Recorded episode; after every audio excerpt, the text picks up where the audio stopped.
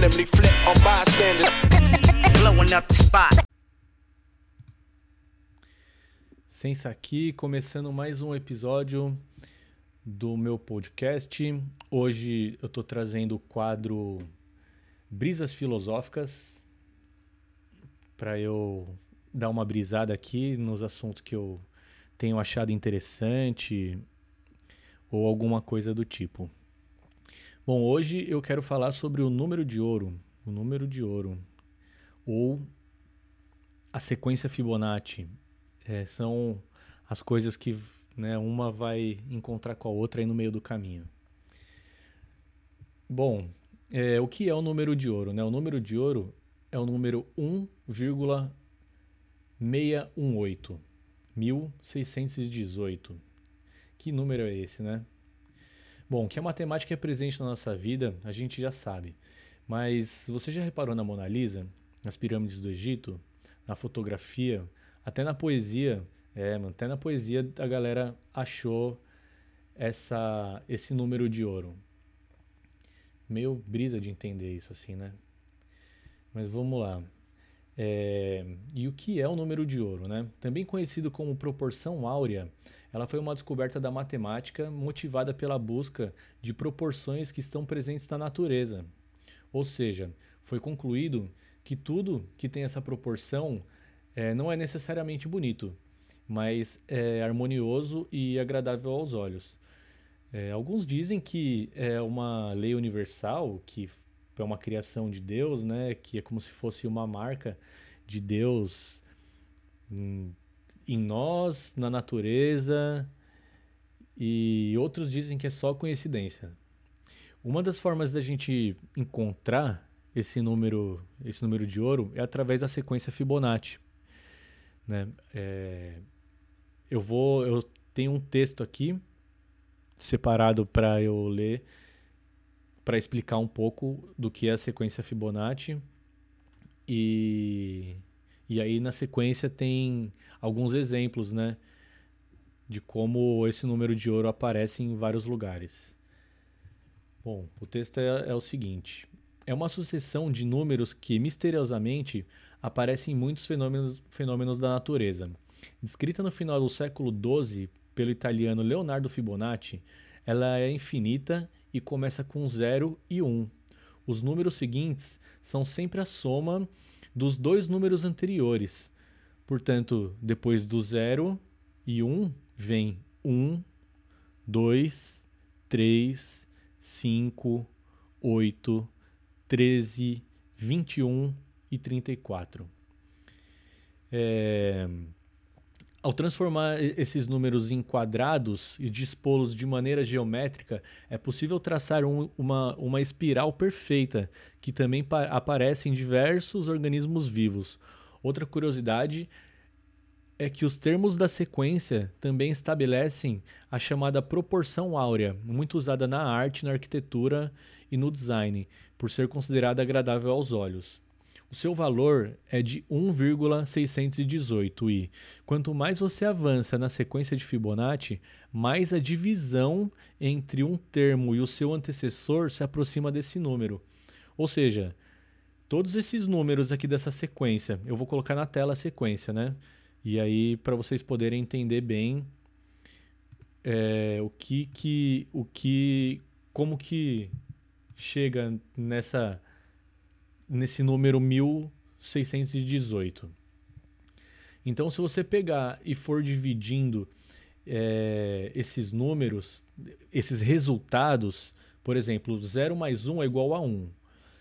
1 aí é, 1 mais 1 é igual a 2. 2 mais 1 é igual a 3. Agora, 2 mais 3 é igual a 5. O, número, o último número que a gente teve agora é 5. Né? Vamos somar o 5 mais o nosso o número anterior, que é 3.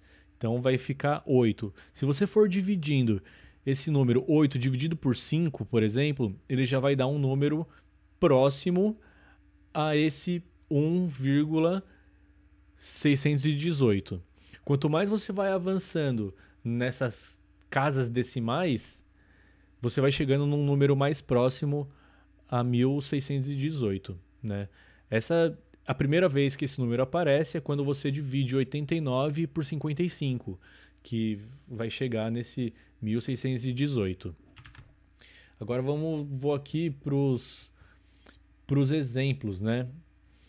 É, é, exemplos da natureza em que a sequência ou espiral de Fibonacci aparece. Na concha do caramujo. Cada novo pedaço tem a dimensão de, soma, é, da, da, soma dos dois, dos dois antecessores, o camaleão. Se você contrair o rabo, é uma da, é, o, o, o, tem uma, uma imagem né, que é o, o camaleão com o rabo contraído. É uma das representações mais perfeitas do, do espiral de Fibonacci. O elefante, se as, se as presas de marfim crescessem sem parar, no final do processo do crescimento, adivinha qual seria o formato? Com certeza, o espiral de Fibonacci. O girassol, por exemplo, as suas sementes preenchem o miolo dispostos em dois conjuntos de espirais, geralmente, geralmente 21 no sentido horário e 34 no sentido anti-horário. Dá para ver aí que sempre tem um lado maior do que o outro, né? A pinha, por exemplo, as sementes crescem e se organizam em duas espirais que lembram a, a, a de Fibonacci, 8 irradiando no sentido horário e 13 no sentido an anti-horário.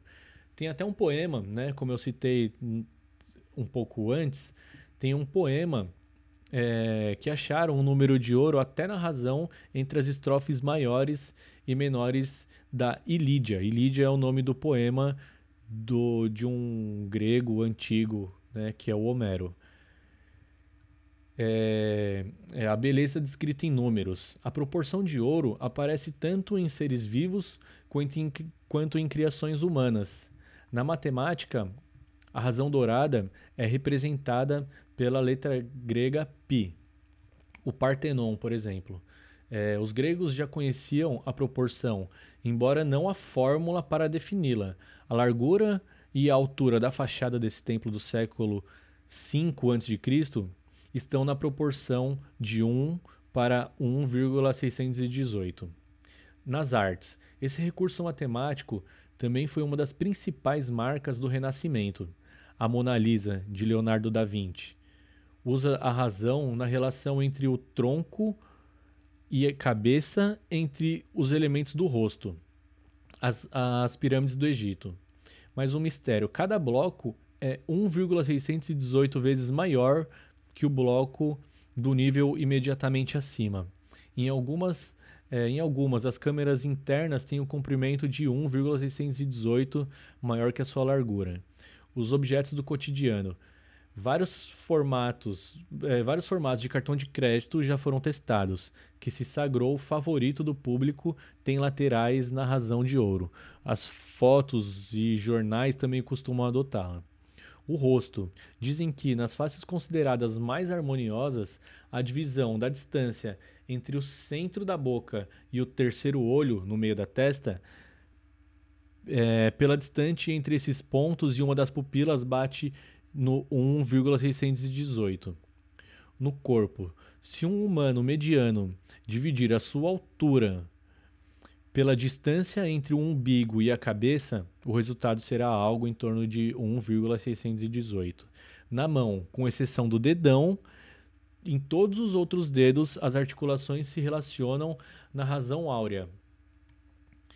E a fonte é, foi do. A, fonte desse, disso tudo que eu li aqui é do Roberto Jamal, que é professor do cursinho do ângulo é, Cláudio Possani, professor do Instituto de Matemática e Estatísticas da USP, e do livro Not Open. Foi da onde eu peguei esse, esse, esse texto que eu li agora, né? É, na fotografia também tem essa essa relação, né, da, da proporção. Não é à toa que hoje o vídeo eu tô um pouco mais de lado, né? Tem a na fotografia chamada a regra dos terços. A regra dos terços é como se fosse o quadro desse vídeo aqui fosse dividido em duas linhas horizontais, duas linhas verticais. aqui formaria um terço, aqui outro terço e aqui outro terço. Então eu estou posicionado em um desses terços. Os outros dois terços não estão vazios, mas tem outra imagem dentro desse quadro. Eu cheguei nessa nessa brisa toda porque ontem eu estava tirando foto na rua e aí era foto era uma foto da lua e a lua tava tava num, num, numa posição que tinha uma casa que tava me entre aspas me atrapalhando, né? E eu não queria que aquela casa saísse naquele momento. Então eu fiquei andando, tentando achar o melhor lugar para tirar aquela foto. Mas foi aí que eu lembrei que um dia um amigo meu ele tinha comentado comigo sobre essa sequência de Fibonacci, né?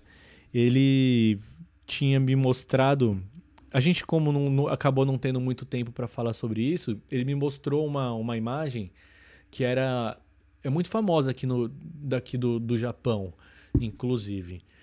É, tem uma onda bem grande assim, num dos terços da, da dessa pintura. No, no fundo tem um Monte Fuji desenhado. E se eu não me engano, chama onda onda de Kanagawa, onda alguma coisa de Kanagawa. E o nome do, do artista, se eu não me engano, é Roku, alguma coisa Hokusai, que eu também não vou me lembrar agora, eu teria que dar uma olhada, mas eu não tô lembrando agora. É alguma coisa Hokusai, o nome do cara.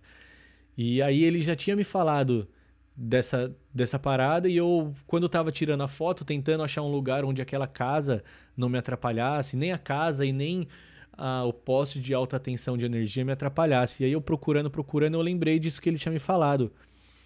E aí eu continuei fotografando. falei, bom, vou fotografar aqui e quando eu chegar em casa e for tratar a foto, eu resolvo isso, né? Eu consigo pensar melhor no que eu posso fazer com essa com essa sequência que ele tinha me falado. E chegando aqui em casa, coloquei o cartão de memória no computador, abri a primeira foto dentro do, do, do editor, ele já abriu direto a grade, essa grade que eu falei para vocês, né, que são as duas linhas verticais e as duas linhas horizontais. E aí eu entendi perfeitamente o que queria dizer, né, tipo, com, com você posicionar é, algo dentro desses terços, assim, né, deixar posicionado dentro do terço e deixar outra parte vazia ou colocar alguma outra algum outro assunto dentro desse terço. Né? Aqui no caso tem a bagunça aqui dentro desse terço e eu tô dentro desse outro terço. Então, tipo, dá para separar bem assim e a imagem fica um pouco mais harmoniosa. É diferente do que se eu tivesse no centro da imagem. Né? Eu tô dentro do, ainda dentro de um terço, mas eu tô no terço central. Né? E aí, sempre quando a gente vai fazer alguma coisa, tirar uma foto, a gente acaba, às vezes, sem nem, nem pensar nisso, a gente acaba já imaginando essa, essa, essa regra, né? regra dos terços na, na fotografia. E é muito doido como essa regra dos terços, a sequência do Fibonacci, tudo isso tem a ver com o nosso dia a dia, né, meu? Tá presente no nosso rosto, na televisão que você assiste, em tudo que você for ver, vai ter o espiral lá, meu, no imaginário. Se você imaginar o espiral ali, ele vai encaixar em algum lugar. É uma loucura. Bom, mas era isso. Eu queria mais dar essa brisada aqui para ver se alguém também tem essa brisa, para despertar também curiosidade em alguém, vai que se, se alguém quiser dar uma pesquisada aí, pode procurar por regra dos terços, procura por é, efeito Fibonacci, procura por é, proporções de ouro, pode procurar também por é, código do criador, Também eu vi, eu vi algumas coisas escrito como código do criador. E bom, acho que é isso. Tem um monte de coisa dentro dessa brisa que uma coisa vai ligando a outra. Que brisa, não? É isso. Obrigado. Até a próxima. Fui.